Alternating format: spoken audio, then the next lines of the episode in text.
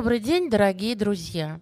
В эфире подкаст «Библиотека Юга Москвы» лирическая героиня Федора Тютчева «Визави» Анна Каренина. Мир поэзии Тютчева исключительно богат и сложен.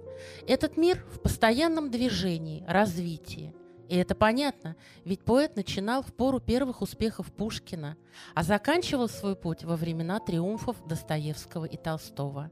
Иначе говоря, Тютчеву приходилось обращаться к разным поколениям читателей, а у каждого из этих поколений были свои актуальные задачи, проблемы, запросы. Год назад мы записали семь выпусков подкаста «Чуть-чуть про Тютчева». Не подумайте, что это было слишком легковесно, потому что мы прикоснулись лишь к нескольким граням жизни и таланта этого человека. Мы решили продолжить разговор о Тютчеве и поговорить и о Льве Николаевиче Толстом, с которым они были знакомы. Поэзия Тютчева не была случайным увлечением Толстого. Например, в конце декабря 1886 года Толстой принимал у себя в Хамовническом доме читу Чертковых – и во время беседы обсуждался состав стихотворного сборника «Гусляр», намеченного к изданию, и Толстой назвал своим любимым поэтом Тютчева и прочел наизусть одно из его стихотворений. И мне очень приятно представить сегодня моих собеседников. Это заведующая экскурсионно-просветительским отделом музея-заповедника усадьба Муранова имени Тютчева Любовь Михайловна Чернова – и прозаик, переводчик, литературовед, научный сотрудник Государственного музея Толстого Дарья Николаевна Еремеева. Как вы считаете, я обращаюсь к Любови Михайловне, правомерно ли задать такой вопрос Анна Каренина визави лирической героини Тютчева? Мы прекрасно понимаем, что имеем в виду мы Елену Денисьеву. Ну, прежде чем вообще говорить на эту тему, хотелось бы сказать несколько замечаний, которые мне показались важными. Что касается самого Денисевского цикла, о котором мы сегодня говорим, а, есть большие вопросы в литературоведении, в принципе, существует этот цикл или нет. Ряд литературоведов считает, что сложно назвать вот эти стихи именно циклом. Все потому, что самого такого цикла при жизни Тютчева не было. Конечно же, естественно, исходя из ситуации того времени, посвятить книгу или специальный цикл стихов именно посвятить и подписать своей любимой женщине Тютчев не мог. Поэтому цикл этот возникает уже через 30 лет после смерти Тютчева с подачи Федора Федоровича Тютчева, сына поэта как раз от Елены Денисьевой. А литературовед Лейбов, например, считал, что Денисьевский цикл не более чем литературная метафора. Цикл создан не Тютчевым, а его биографами и исследователями, прежде всего Чулковым. В нем отсутствует главный признак цикла в современном понимании этого термина. Что касается Чулкова, действительно, уже после того, как Федор Федорович издал несколько стихов, которые тогда посчитал возможно включить в такой цикл, и рассказал подробно о любви своих родителей, то Чулков уже включает в него гораздо больше стихов. У Федора Федоровича было всего 9. Чулков туда включает уже 18 произведений, при этом он, он меняет порядок их. То есть последовательность у него была такая 10, 12, 11, 18, 14, 17, 15 и 16. Считается, что сам Тютчев приложил все усилия, чтобы эти стихи не оказались связанными. Стихотворения не имели ни заглавия, ни адресата, ни даты написания – более того, автографов большинства этих стихов в принципе не существует. Поэтому даже то, что их приписывают Федору Ивановичу, не вполне достоверно и не вполне все. Что касается Тынянова, то он тоже считал, что при незнании хронологии можно говорить лишь очень условно об известном приурочении произведений к реальности. Это хороший вопрос, потому что действительно стихи эти не были датированы, их восстанавливали исходя из автобиографических данных уже после смерти Тютчева, Поэтому у многих литературоведов есть на эту тему вопрос. Более того, некоторые произведения туда щедрой рукой включили, посвященные другим женщинам, написанные в это же время или даже несколько в другое время. Например, тоже предопределение. Считается сейчас, что оно было посвящено Эрнестине Федоровне, с которой он как раз читал французских философов на тему родства душ. Так что с этим есть вопросы. С другой стороны, конечно, если мы уходим от метода остранения, предложенного Шкловский мы будем смотреть на это через призму автобиографии Тютчева, здесь можно увидеть некоторую параллель. Так что на самом деле считать этот цикл Денисевским или нет, связывать его с личностью Денисова или нет, это уже дело читателя. Сам Тютчев неизвестно, что думал на эту тему, к сожалению, поэтому сейчас мы можем это оставить на суд наших читателей. Как и Тютчев писал, нам не дано предугадать, как слово наше отзовется. Люба, тогда у меня такой вопрос. А не является ли это слишком прагматичным, что ли, подходом к любовной лирике? Не просто лирике, а реальной истории, ведь это же история о любви. Трагическая, на мой взгляд. И именно от этого, опять-таки, как мне кажется, она перекликается с историей Анны Карениной. Что значит прагматичный взгляд? Ну, очень, научный, научный. Очень научный, очень правильный. То есть, когда все даты расставлены, все стихи вы понимаете, о чем я говорю. А в жизни еще, я не могу сказать, что хаос это, наверное, такое нормальное состояние, но тем не менее он присутствует в этой жизни. Да, но в этой ситуации тогда мы вынуждены признать, что это именно наш взгляд на эту тему. Взгляд а, читателя. Взгляд читателя, совершенно верно. Поэтому сказать, что вот точно это был прототип. Опять же, если взять личность Денисьевой, то, конечно, все-таки лирическая героиня отличается от реального персонажа, это тоже нужно иметь в виду. Мы, конечно, можем замечтаться немножко и об этом поговорить, и мы обязательно об этом поговорим, но здесь тоже нужно просто это иметь в виду, когда мы говорим о цикле, посвященном Денисевой. Ну, как мне кажется, в этом и прелесть литературы, что мы можем замечтаться. Это здорово, это мое мнение. Уважаемые коллеги, вы можете со мной не согласиться. Дарья, ну а вот к вам у меня тоже есть вопрос, но прежде мне хотелось бы следующее процитировать. Как писал Сергей Толстой, сын Льва Николаевича, от реалистического романа, как у Анна Каренина, требуется прежде всего правдивость. Поэтому для него материалом послужили не только крупные, но и мелкие факты, взятые из действительной жизни. Но что могло натолкнуть автора на этот сюжет? Сюжет. На сюжет Анны Карениной? На сюжет Анны Карениной. То есть мы знаем, что Толстой имел определенную, так сказать, подоплеку перед тем, как писать роман, изучал реальные истории, даже ездил на место, где происходили эти истории. Вот я знаю такие факты. Это так? Ну, конечно, великий писатель, он никогда не бывает копиистом, он никогда не списывает с жизни вот все досконально, да, он не документалист, это художник прежде всего. И, конечно, у Толстого все его герои, хотя многие имеют реальных прототипов, все равно это такое собрание пестрых черт, я бы сказала, разных людей, которые ему когда-то встречались, истории разных. Ну, с Анной Кариной мы все знаем, это известные истории, и про Пирогову Бибикову, да, был такой помещик Бибиков, который жил в гражданском браке с женщиной, когда он решил уже жениться, она бросилась под поезд, и Толстой действительно там был. Он поехал на опознание тела, и это его потрясло. Вот эта история. Была и Дьякова, которая, вот тоже у нас портрет висит, то есть у нее был такой сложный развод, который тоже повлиял на роман. И, конечно же, какие-то черты внешние от Марии Александровны Гартунг Толстой взял, он увидел ее на Балу, это дочь Пушкина, и она его потрясла вот этой своей пушкинской энергией, такой силой. Он говорил, какие эти породистые арабские завитки, вот эти кудри он увидел у нее на шее.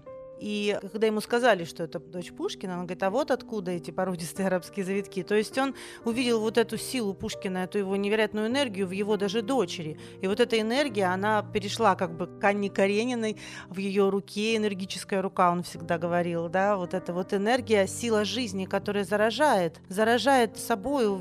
А, кстати, мне кажется, что в Денисевой тоже была вот эта невероятная какая-то энергия, сила, ну, как мне она представляется, такой порывистой очень женщиной, какой-то такой искрящийся какой-то женщиной. Она же была немножко истерична, да, она него, помните, бросала в него там что-то тяжелое и отбила даже кусочек а, из разца, да, из пресс-папье бросила в него. Вот Анна Каренина тоже была такой светской женщиной, но при этом очень энергичной. И вот эти все черты как-то слились. Мы все знаем тоже историю с Пушкиным, да, гости съезжались на дачу, и Толстой прочитал это повести Белкина, и его это вдохновило. Он вот как нужно писать. Он говорит, одна фраза, и мы мы уже видим, уже целая картина. И это его как-то вдохновило, и мы э, обращаем внимание на то, что Анна Каренина написана легче, чем «Война и мир». Да? Вы заметили, она уже как роман классический написана. Там все легче. Это влияние Пушкина, вот эта простота его. Толстой сознательно это влияние признавал сам. И он также проснулся как-то ночью и жене сказал, или утром, она, Софья Андреевна вспоминает, что ему вдруг представилась женщина, которая ошиблась, да, ошиблась, но она очень жалкая. И все вот герои, лица, которые он придумывал до этого, разные типажи, вот эти все Стива, все это, он это уже ну, обдумывал заранее, они вдруг все вокруг нее собрались.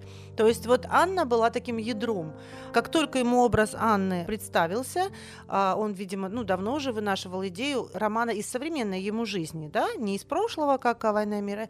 И вот когда представилась Анна, и вокруг нее сразу сгруппировались все вот эти герои, которые у него были уже в задумке так или иначе. И мне, кстати, кажется, что это интересная параллель с Денисевой, потому что во-первых, Тютчев был человеком светским, да, мы знаем, он в высших кругах вращался. И так же, как Анна Каренина, ее муж, да, Каренин, они были люди высшего света. И вот как раз именно высший свет, там, конечно, такая история, как вот у Денисьева или как у Анны Карениной, такая история, она, как правило, имеет огромный резонанс, не только сплетни, но и там может быть все что угодно. И Толстой, он как бы осуждает этот свет, да, мы же знаем, что эпиграф дает ключ ко всему роману, да, мне отмещение и аз воздам. То есть Господь должен воздавать за наши грехи, а не свет, не людская молва. Хотя, конечно, можно с этим поспорить, потому что часто бывает так, что через людей да, проявляется какая-то судьба. И... Но Толстой он осуждает сплетников, свет, вот все что. Но при этом он, как моралист, он должен был Анну, конечно, наказать. Как такой демиург своего романа, да, творец своего романа. Ну, я с вами согласна. Если и можно искать параллели между этими людьми, произведениями, то действительно это будут именно связанные с высшим светом, с осуждением с роковой страстью. Это, конечно, mm-hmm. так. Эти сюжеты там очень хорошо пересекаются. Что касается Толстого, его романа, можно я немножко залезу не на свою территорию, но mm-hmm. все-таки мне показалась интересная мысль Набокова о том, что на самом деле идея там немножечко, действительно моралистическая, но немножко другая. Дело в том, что если бы Анна осталась с мужем и скрыла бы свою измену, для нее бы ничего не изменилось. Ей бы не пришлось платить за счастье ни своей жизнью, а, ни об этом сам положением. Толстой пишет. Да. Угу, и Анна наказана не за свой грех, потому что она могла бы продолжать такую жизнь. И не за нарушение общественных норм, весьма временных и все-таки достаточно условных. Так в чем же тогда посыл романа? Мы легче поймем его, если посмотрим на другую линию книги и сравним историю Левина и Китти. И там получается, что Толстой осуждает не любовь, а любовь именно физическую. То есть у Карениной был только физический такой эгоистический момент в этой любви, а для Толстого все-таки интересует нравственная любовь, то есть именно моральная. И что касается, возвращаясь к Тютчеву, то как раз в Денисевском цикле именно духовное единение представлено гораздо даже более ярко, чем именно плотская любовь, страсть и что-то такое, на мой взгляд. А как вы, как специалист, который изучает эту тему, ну не только эту, но вообще Тютчева, вот как вам представляется Денисева? Мне просто для меня это образ такой очень туманный, да, если я хорошо знаю все, что связано с Толстым, всех дам и э, людей, друзей, которые его окружали, то вот Денисева, она как-то от меня ускользает. Это что-то такое, как мне кажется, ранимое, что-то такое нежное, ускользающее, и как Тютчев о ней писал, что она умела любить, именно любить, это была ее главный талант, да, да, он, помните, он пишет же кому-то, я уже не помню, что она не так уж любила его стихи, она любила стихи, которые были посвящены ей. То есть, если бы она обожала его поэзию, ценила его именно как поэта, да, то мы бы поняли, за что в благодарность любил ее поэт, потому что нет для поэта ничего более важного, чем когда человек понимает его поэзию, тем более, если это прелестная женщина, молодая, и она хорошо понимает его поэзию, это одно. Но ведь он сам признается, что она не так уж и ценила его стихи. То есть какая она кто она, какая она была вообще? Совершенно верно. Если посмотреть на лирическую героиню Денисевского цикла, то как раз-таки ее образ очень с большим трудом вычленяется. Там больше написано о чувствах самого поэта к ней, его переживаниях. Есть несколько стихов, которые затрагивают ее личные переживания, но вот именно ее образ действительно создается с большим трудом. И то же самое, если почитать письма о Денисьевой, Тютчева, то там образ тоже остается достаточно противоречивый. Например, он сам писал о том, что Лёля ни в грош не ставила стихов не только обращенных к ней, но и в принципе поэзию она не очень-то ценила. Поэтому это действительно интересно, и поэтому я как раз и говорю о том, что Денисевский цикл с большим трудом можно соединить в одно, потому что как раз-таки вот яркого образа, который бы связывал вот все эти стихи, там не присутствует. С другой стороны, действительно, на мой взгляд, может быть, другие читатели там увидят что-то свое. На мой взгляд, действительно, это человек очень ранимый, с очень тонкой духовной организацией. И, видимо, именно это, а не поэзия, роднила Тютчева с ней. Что касается поэзии, то поэзию как раз-таки очень понимала и ценила его супруга Эрнестина да. Федоровна. Она же собирала потом после его смерти его, да? Э, да, совершенно верно. И действительно, она понимала его как философа. Они вместе обсуждали книги. У них было скорее интеллектуальное родство. А вот духовное родство, видимо, это то, что давало ему Денисьева, и, видимо, это и было причиной его увлечения. Если посмотреть на его стихи, то вот как раз-таки там чувствуется очень большое отличие от Толстого, потому что Толстого там все-таки страсть Анны Карениной изображена ярко, именно вот такая плотская и физическая. Что касается Денисевского цикла, то там очень такие, можно сказать, чуть ли не юношеские, восторженные и очень напряженные именно нравственные и моральные переживания.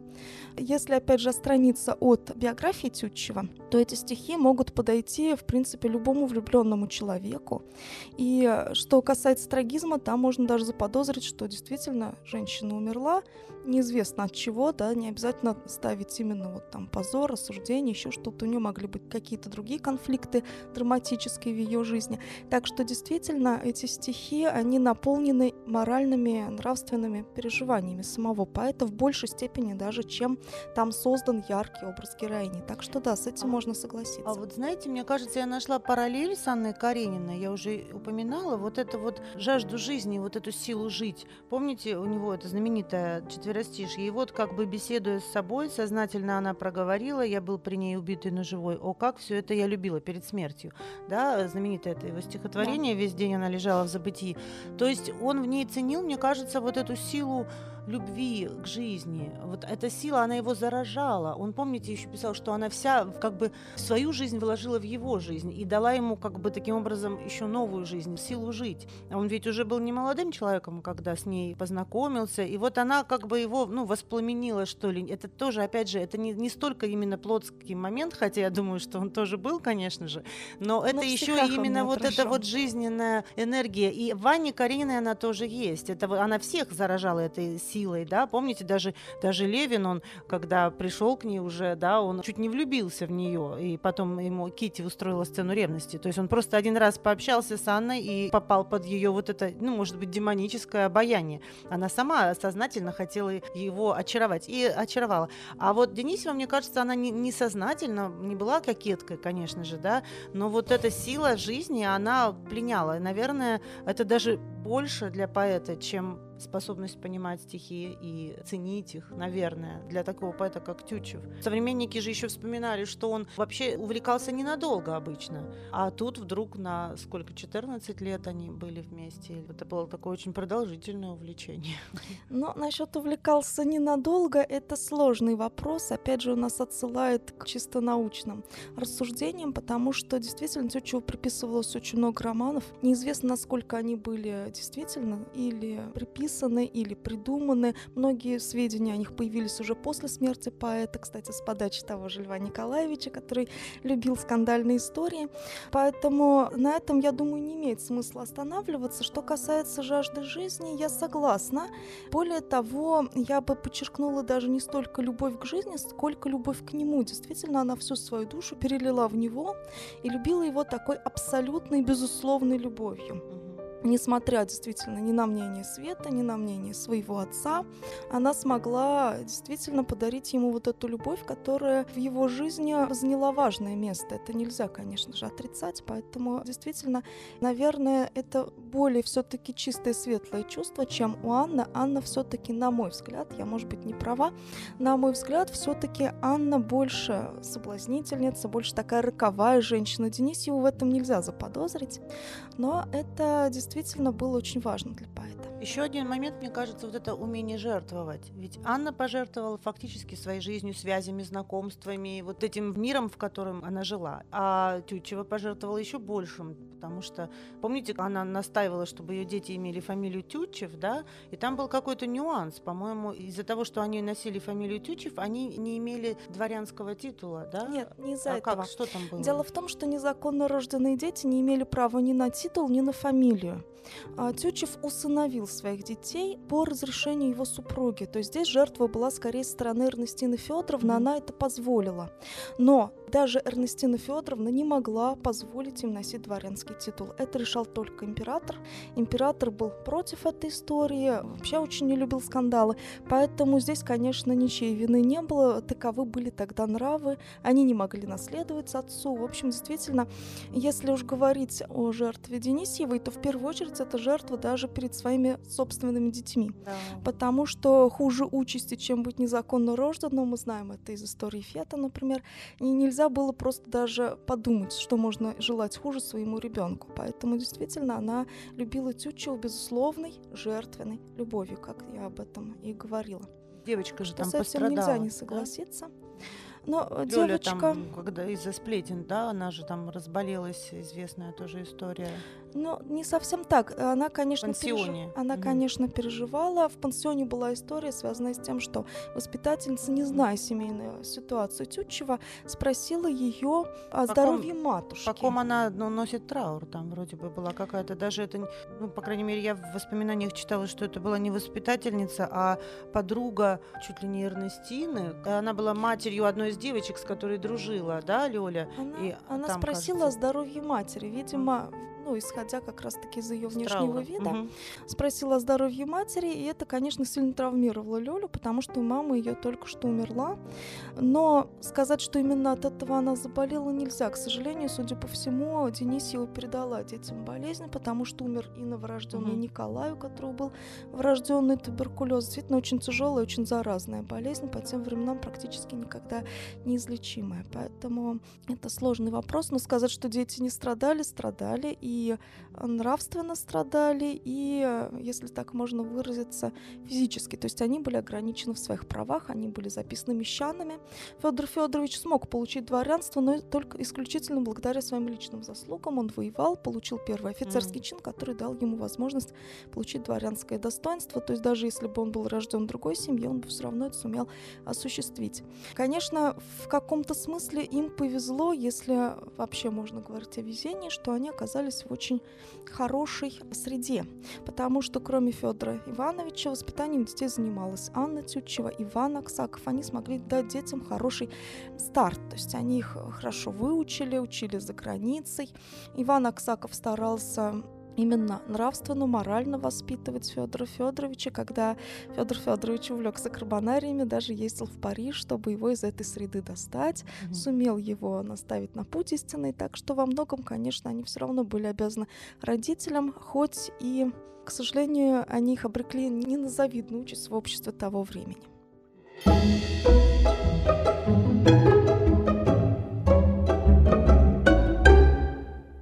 Возвращаясь к Анне Карениной, вот мне хотелось бы следующее сказать. Есть версия Викентия Вересаева. Анна вышла замуж без любви, что есть преступление против законов природы – и за это она была наказана страстной любовью вне брака.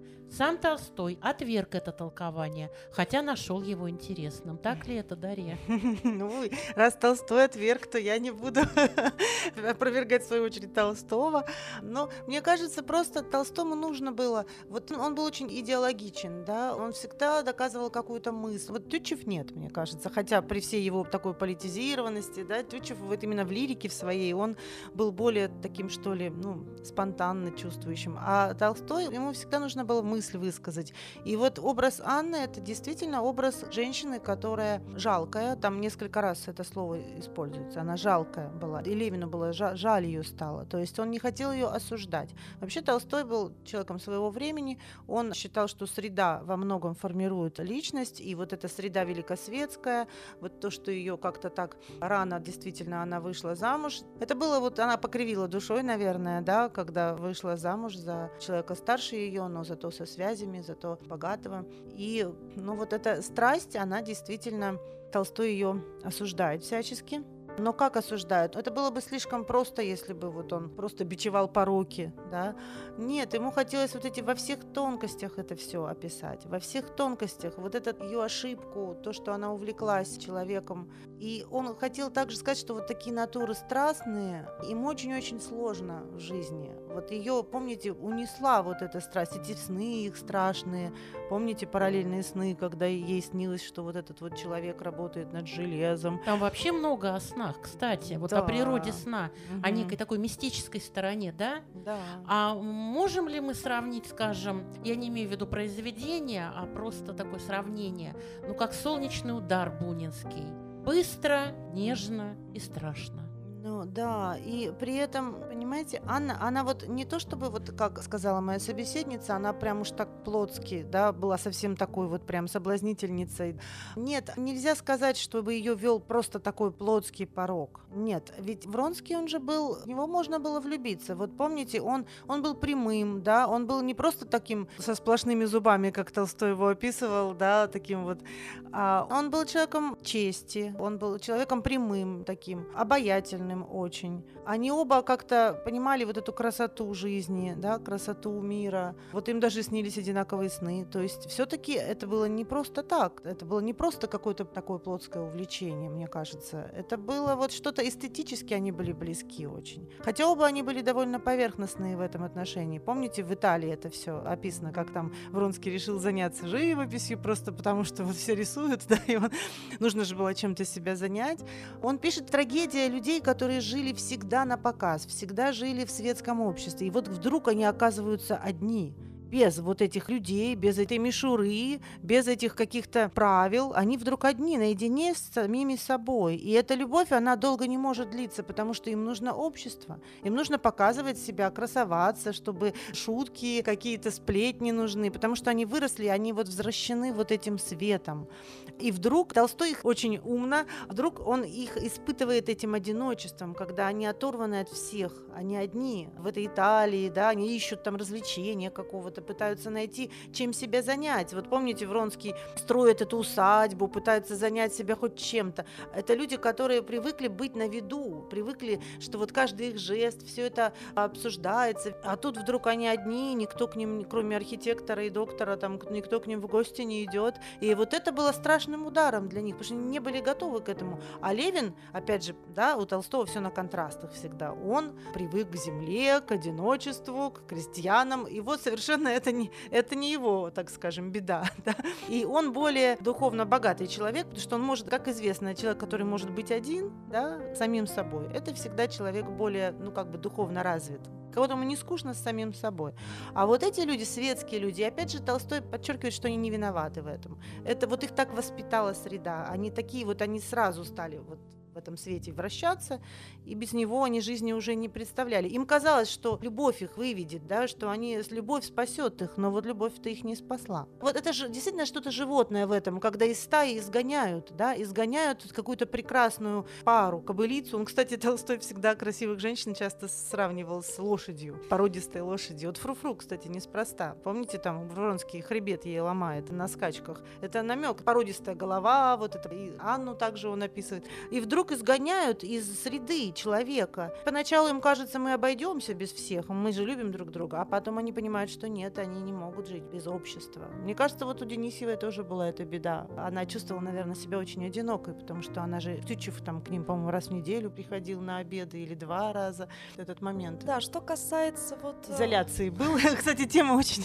Изоляции, тема актуальная. Как вот. никогда сегодня. Да, была эта тема тема изоляции. оторванность от почвы, она, конечно, очень важна важна для литературы XIX века, но, может быть, и сейчас эта тема может быть актуальной. Но что касается вот Плоскова, я хотела немножечко пояснить. Я не имела в виду, что вот у Толстого все очень так вот толсто, да, и плотски. Да, извините меня за такой вот. Да, все очень по-плотски. На самом деле я имела в виду, что это именно в сравнении с Тютчевым, потому что Тютчев в этом отношении просто эфемерно воздушен. Что касается, например, даже описания своей любимой женщины, там нет практически ничего о ней. Из 24 стихотворений, которые включены в цикл Денисьевой, там есть разные цифры, но если брать максимальное их число, 24 стихотворения, там всего два раза упоминаются глаза, причем в одном случае это именно очи души. Поэтому это только вот если сравнивать этих двух литераторов. Что касается оторванности, тут скорее Тютчеву было бы тяжелее это перенести. Все-таки Денисьева, она не до такой степени светский человек, более того, видимо, очень сильно любит Тютчева. Для нее большая трагедия – это именно ревность к поэту, именно отсутствие его общества. Она им дышит и не может надышаться, она хочет, чтобы он с ней был постоянно. Он приезжал к ним, кстати, не так редко, все-таки через день, приходил на обеды. Об этом писала Эрнестина Федоровна, потому что ее спрашивала гувернантка, что сказать детям, что отец бывает на обедах только через день. Она говорила, что нужно отвечать, что он очень занят на службе и больше на провокации не поддаваться, то есть не вдаваться в подробности. Так что это было не так редко, но для нее этого было очень мало. Более того, они выезжали, как, собственно, Анна Каренина с Фронским, они выезжали за границу, там проводили время, именно как муж и жена. И вот там она действительно себя очень хорошо чувствует, потому что она приезжает в гостиницу, она говорит о том, что это господин Тютчев со своей семьей, она расписывается в книгах как мадам Тютчев. Так что да, для нее важно быть именно с ним. Быть в обществе, мне кажется, для нее не до такой степени важно, все-таки она и не успела как следует в это общество врасти, mm-hmm. она только-только начала выходить в свет, и это так вот закончилось. Более Ты того, подкараулил.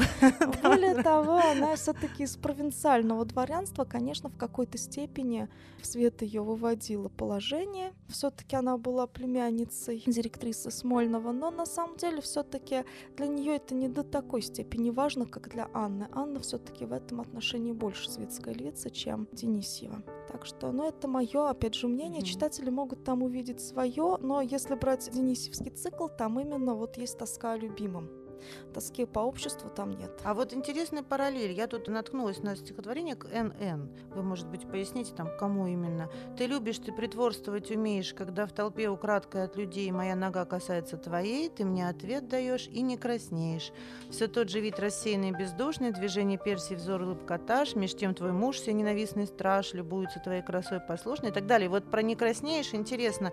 Вот стыдливость и румянец невозвратный, он улетел с твоих молодых ланит, как с юных роз Авроры луч бежит. А Анна Каренина умела краснеть. Вот здесь Тючев описывает как раз вот такую светскую даму, вот он пишет «измена льстит тебе». И это такая классический, да, классический случай, когда в свете люди кокетничают, изменяют, и ничего им за это нет, потому что все это делается скрытно. А Ванна Каренина, она умела краснеть. Это вот Толстой подчеркивает, что она, несмотря на всю свою светскую такую жизнь, она не утратила способности краснеть, и опять же она не утратила способности, вот желание правды, и поэтому ей она не могла вот так обманывать, просто жить двойной, тройной жизнью, и в конце концов она все-таки решила жить честно, пусть неправильно, но честно. Вот в этот момент важный такой. Тогда у меня вопрос и к вам, Дарья, и к вам, Люба. А где же тогда пролегает граница между женским предназначением и женским счастьем? Вообще это разные вещи или это можно соединить? Счастье с предназначением женским. Ну вот Толстой в образе Кити как раз это и соединил. Кити, она счастлива в браке, она безумно любит своего мужа, и при этом она женщина, мать, хозяйка, член большой семьи. Такой вот, помните, как они там варенье варят, такие прозаические вещи Толстой апоэтизировал. То, чего раньше не было, кстати, в романах, вот эти мелочи, рождение детей, варка варенья, вот Толстой в этом был гений, конечно. Он это сумел апоэтизировать. Уже и в «Войне и мире» это было. Но Ваня Каренина особенно. И вот он попытался, ну, две линии, вот как не нужно делать и как нужно делать. Вот Кити Левин нужно. Хотя она тоже могла бы, ведь она тоже была влюблена в Вронского, да, она, в общем-то, получается, что вот как-то странно, да, то есть она любила Вронского, она выбрала сначала его, а потом также полюбила и Левина. Ну, она его тоже любила, но просто, может, еще не осознавала это до такой степени. В Левине нет блеска вот этого, да, светского блеска, а девушку юную всегда пленяет это, этот вот свет, Но в нем лоск, есть лоск. нечто другое. Конечно, Мне это кажется, она Левина оценила. можно любить без блеска. Конечно, и она оценила это чуть позже, не сразу. Вот не сразу. Не сразу. То есть Толстой, опять же, Согласна. эту мысль проводит, что настоящая любовь, она не такая яркая, ее не сразу можно заметить, но потом. Вот как-то так довольно, конечно, мы просто примитивно, наверное, рассуждаем на эту тему, но, но так оно было. Так Толстой Но не- задумывал Не, всё каждая это. любовь бывает, тебя обуревает солнечным ударом. Она бывает другая, бывает спокойная. Или Знаете, это не- как или Анна- это не так. Знаете, как Анна Карина ответила на этот вопрос? Она сказала, сколько сердец, столько родов любви. И в этом и вся прелесть, вся красота, потому что действительно любовь э, разнообразна, как и сами люди. Да, вот как раз э, я тоже хотела сказать, что и любовь бывает разная, и женское счастье бывает разное, и все себе это по-разному представляют. Сказать, например, что Денисьева была абсолютно несчастлива с Тютчевым, нельзя. Сказать, что Анна Каренина была абсолютно несчастлива с Авронским, я думаю, тоже нельзя, Мгм. потому что они находили каждый что-то свое в этой своей любви, иначе бы, наверное, ее бы и не было. Поэтому, что касается Тютчева, как он смотрел на тему там, женского счастья и предназначения, об этом трудно сказать, потому что ни в своих письмах, ни в стихах он на эти вопросы не отвечает, он как-то, видимо, об этом даже не задумывается, потому что все-таки, если брать Толстого, он более, ну, если можно так сказать, почвенный поэт. Для Мгм. него, вот как вы и говорили, важны такие бытовые вещи, человека, такой, заземленный а, Его немножко. психология. Тютчев все-таки философ больше. В этом их большое отличие с Толстым. Для него важны внутренние переживания. Для него важна именно философская составляющая жизни. Он ее очень хорошо чувствует. Не зря же он все-таки был гениальным дипломатом, кроме всего прочего. Поэтому, вот, к сожалению, на этот вопрос именно с точки зрения Тютчева я ответить не могу, но думаю, что его женщины были все-таки с ним счастливы находили свое, не зря все-таки и Эрнестина Федоровна его прощала, несмотря на такой и большой скандал, и большие сложности для нее в том числе, потому что этот скандал, нельзя думать, что вот пострадали только Тютчев и Денис. Денисьева. Этот скандал, конечно, коснулся семьи поэта, его дочерей. Может быть, в этом причина, что они не вышли замуж, ну, кроме Анны Тютчевой, которая вышла замуж за друга семьи. Поэтому тут много моментов, которые нужно затрагивать, но все-таки для Эрнестины, несмотря на это, это был главный человек в жизни Тютчев, поэтому, наверное, что-то его женщины от него получали. А продолжая мысль вот об НН, это очень важное стихотворение. Почему? Потому что, опять же, его бывают включают в Денисевский цикл, бывает не включают. После смерти Тютчева, а он очень редко вообще подписывал свои стихи, то есть там у него, как правило, не было ни заглавия, ни даты. В Денисевский цикл он весь без дат, и нету практически никогда посвящений. Вот когда он умер и издавали его стихи, то, как правило, это стихотворение относили к Акинфьевой, которой он посвятил несколько своих произведений. Четыре стихотворения, видимо, ей посвящены. Это внучатая племянница Горчакова. И а, ничего там такого между ними не было, но стихи он ей посвящал. И действительно, если брать вот это «Не краснеет», то к ней это больше подходит, чем к Денисьевой, потому Конечно, что да. она была действительно такая светская дама. У нее тоже были сложности в семейной жизни. Она разводилась с мужем, развод был крайне скандальный. Так что тут тоже есть все-таки, наверное, Да. родство с Анной Карениной. Там, где она вертела дипломатическим кружком, это тоже ей, да? Да. Где она там Да. с- как птичка влетела. Поэтому, может быть, это ей посвящено. Некоторые исследователи считают, что все-таки Денисьевой, потому что там есть такой образ кудрей, а вроде бы. Акинфьева была с прямыми волосами, но опять же тогда, как и сейчас, дамы легко меняют свой Да. облик, поэтому А вот вы сказали- на это ориентироваться сложно. Но именно по настроению этого произведения, по настроению лирической героини, я бы тоже не отнесла это к Денисьевскому Конечно, это циклу. не похоже даже. А вот Толстой говорил, называл Тютчева гениальный, величавый дитя-старик.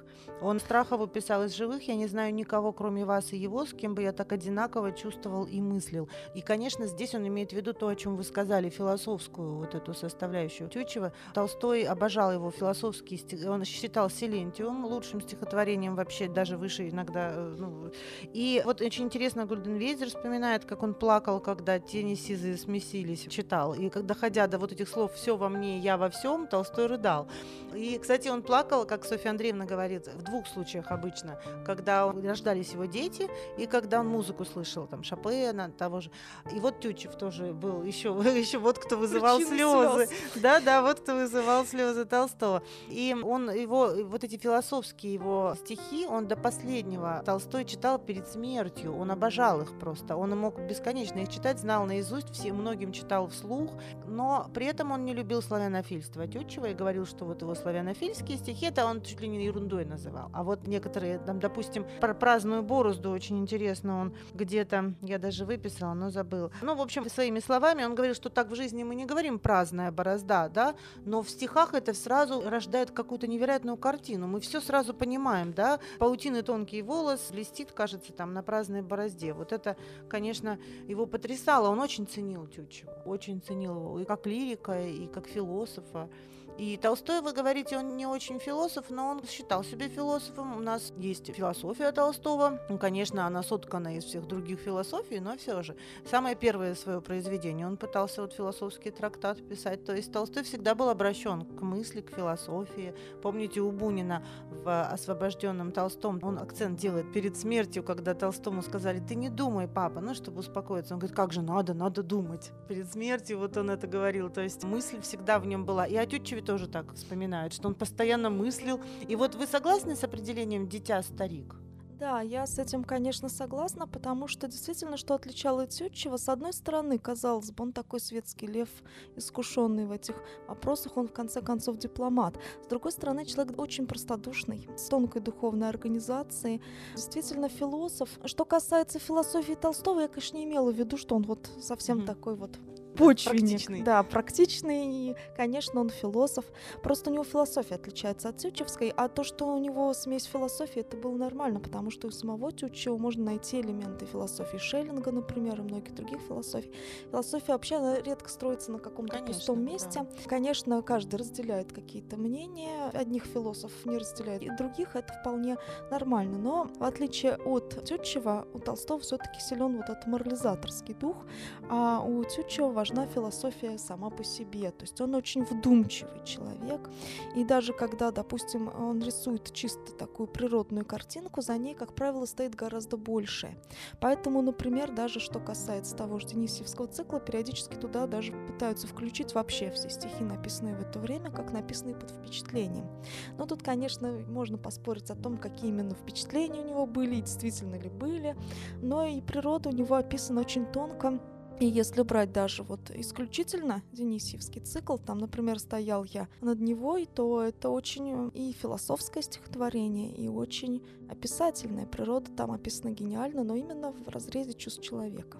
То, что он был рассеянный, да, такой рассеянный. немножко. И вот вы знаете, мне даже пришла, я когда читала воспоминания о нем, о его образе, вот дочь его, например, пеняет ему, что он детей не очень-то так любил. Ну не то, чтобы он их не любил, он просто как-то мог без них обойтись, э, особенно маленьких. Он взрослых уже любил с дочерьми поговорить, а маленький он, он, я, ну я думаю, каждый человек любит своих детей, но вот он не возился с ними, вот так скажем, не, не возился.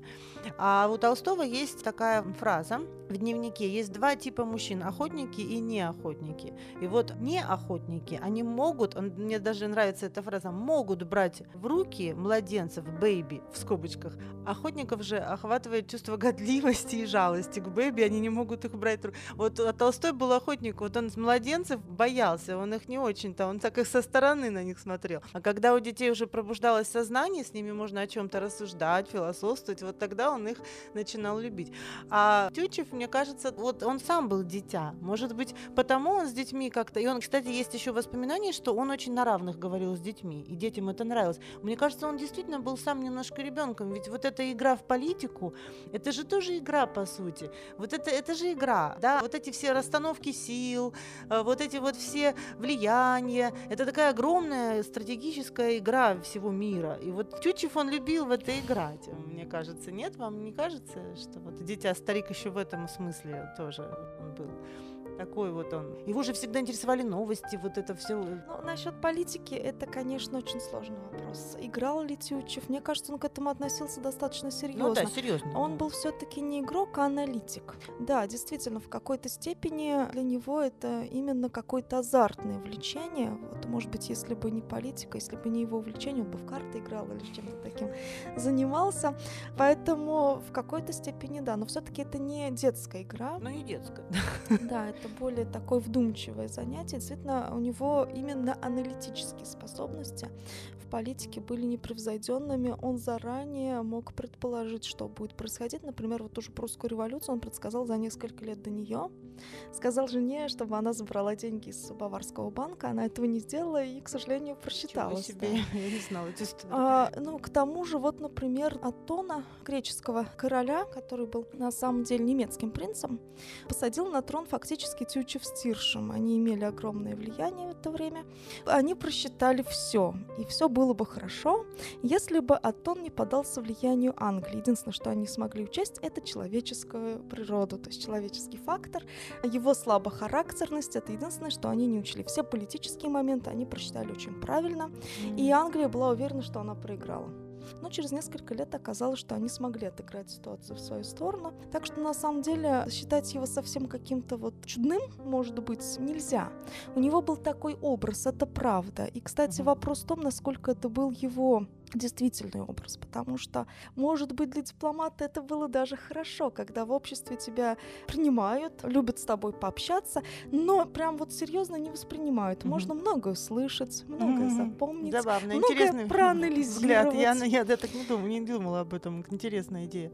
Это, конечно, мое мнение, но вот сейчас я как раз изучаю политические заслуги Тютчева, именно отражение в его публицистике, в его письмах о политических реалий того времени. Это тоже очень интересно. На самом деле он очень вдумчивый человек, ну, кстати, по стихам это очень хорошо прослеживается. При этом в жизни, что не касалось политики или вообще не зоны его интересов, он действительно был очень рассеянным. Например, известен случай, когда он пришел домой с какого-то светского раута. Дома все сбились с ног в поисках сюртука швейцара. А, он надел сюртук швейцара.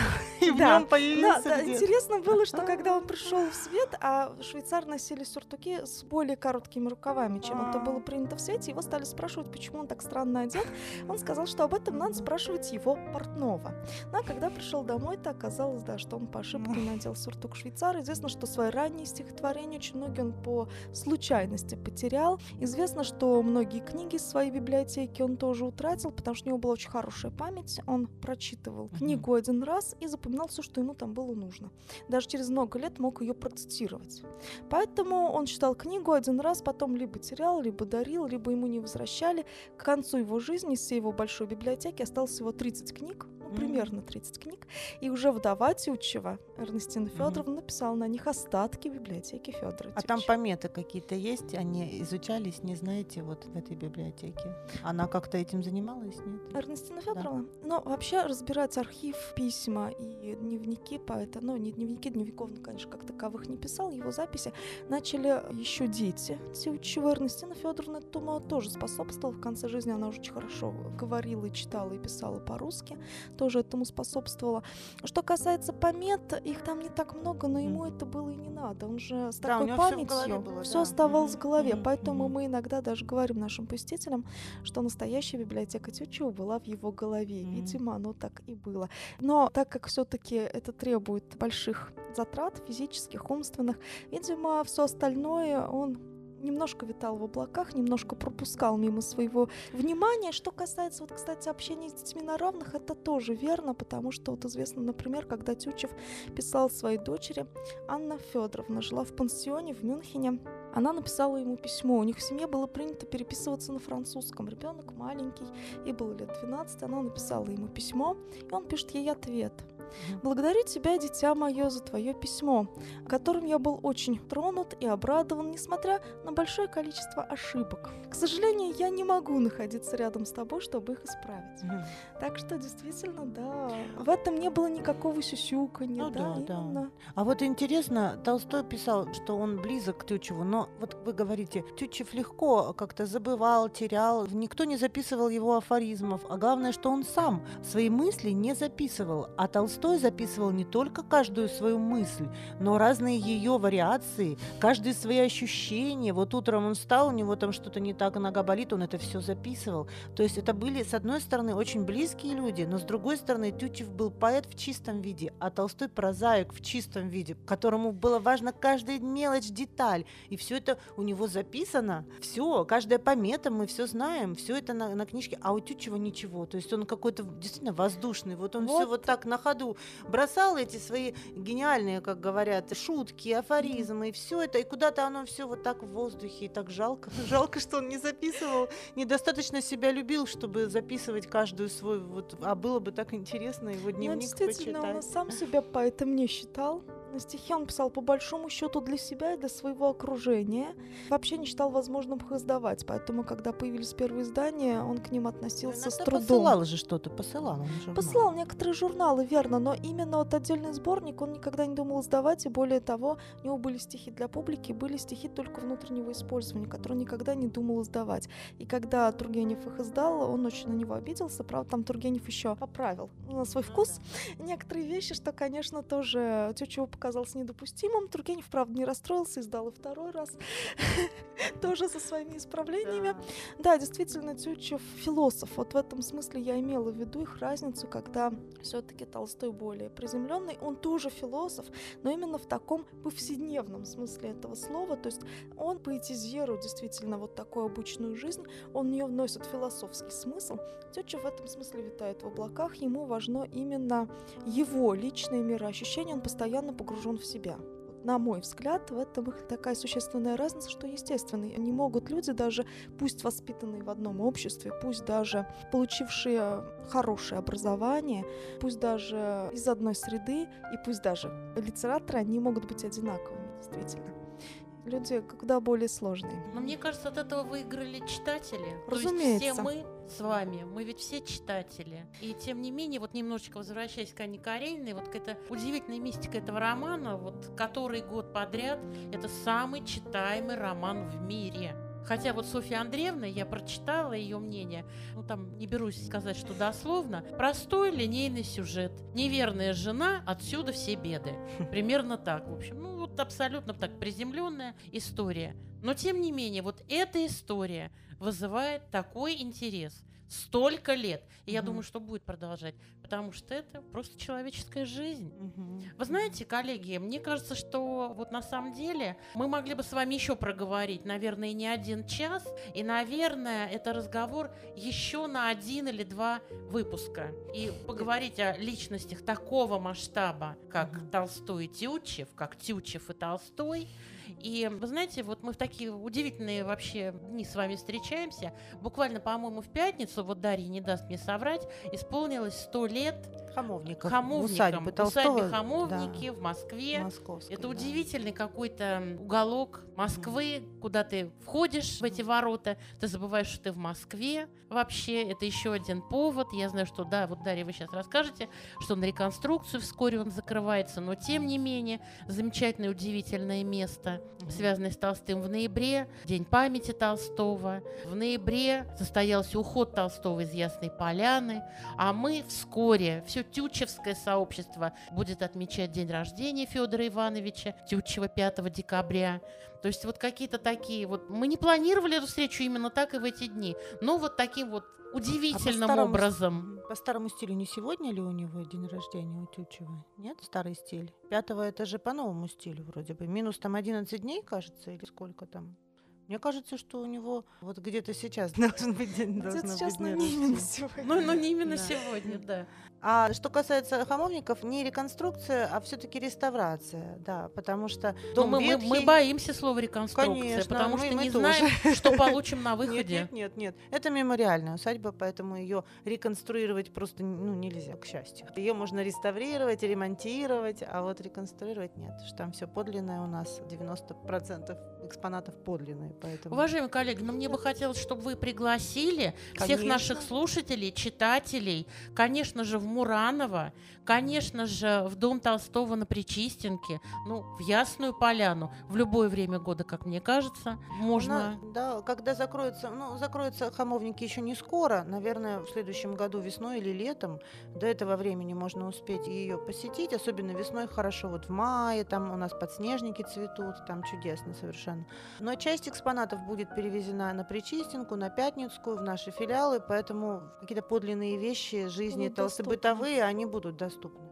Да, конечно. Приглашайте в Мураново, Люба. Да, конечно, тема Тютчева, она неисчерпаема. Мы представили только одну из многочисленных граней, поэтому, конечно, стоит сходить в музей, стоит обновить в своей памяти. Вообще, произведения Тютчева, Толстого, они этого достойны, потому что каждый раз перечитывая, всегда находит что-то новое, на что, может быть, раньше внимания не обращал, потому что в нашей жизни происходят какие-то события, которые заставляют нас смотреть на вещи совсем по-другому. Кстати, вот я посчитала 23 ноября, то Да. есть завтра, Завтра, Тютчева да. было бы день А, рождения кстати. Я совсем забыла сказать, что у Толстых в семье же была похожая история. Его сестра Мария Николаевна, она как-то в письме писала, если бы все Анны Каренины знали, что их ждет, она немножко себя ассоциировала с Анной Карениной. И вот у меня вот-вот выйдет книга про Марию Николаевну Толстую, про ее судьбу. Она будет называться «Сестра гения. Путь жизни Марии Толстой». И там вот эта Анна Кареневская тема с незаконно рожденной дочерью, с Виконтом де Кленом, с мужем, гулящим, правда, это был такой очень у нее гулящий муж, Валерьян Толстой, от которого она просто ушла, разъехалась с ним. Не разводясь, разъехалась. И вот Частая эта ситуация. история жизни, когда они жили каждый своей жизнью, и потом за границей познакомилась с человеком, которого любила, не могла с ним жить, и, ну, в конце концов, после многих-многих сложностей она ушла в монастырь, и к ней как раз Толстой приезжал перед смертью э, к Машеньке, к своей сестре, посетил ее в Шамардинском монастыре. Сначала в Оптино поехал, потом в Шамардинский монастырь. То есть вот эта история, тоже продолжение истории, да, вот этих вот сложных женских судеб XIX века, когда ты хочешь жить с любимым человеком, да, но сделал, может быть, ошибку какую-то в начале, или... И вот эта история, она продолжается, вот скоро выйдет книжка на эту тему. Когда? Но обещают они к ярмарке нонфикшн уже, она уже, в общем-то, в печати. И в есть- каком издательстве? это издательство Баслен, это тоже издательство, которое издавало мою книгу «Граф Лев Толстой» про юмор, про юмор Толстого и про его отношение к разным сторонам жизни. Ой, Так спасибо, что- это прекрасная информация. Дорогие друзья, уважаемые слушатели, читатели, пожалуйста, приходите со 2 по 6 в гостином дворе декабря, я имею в виду, ярмарка интеллектуальной литературы нонфикшн. И мне кажется, что каждый из нас обязательно найдет там свою книгу, обязательно. Ну и, конечно, будем ждать книгу Дарьи Еремеевой. Мгм.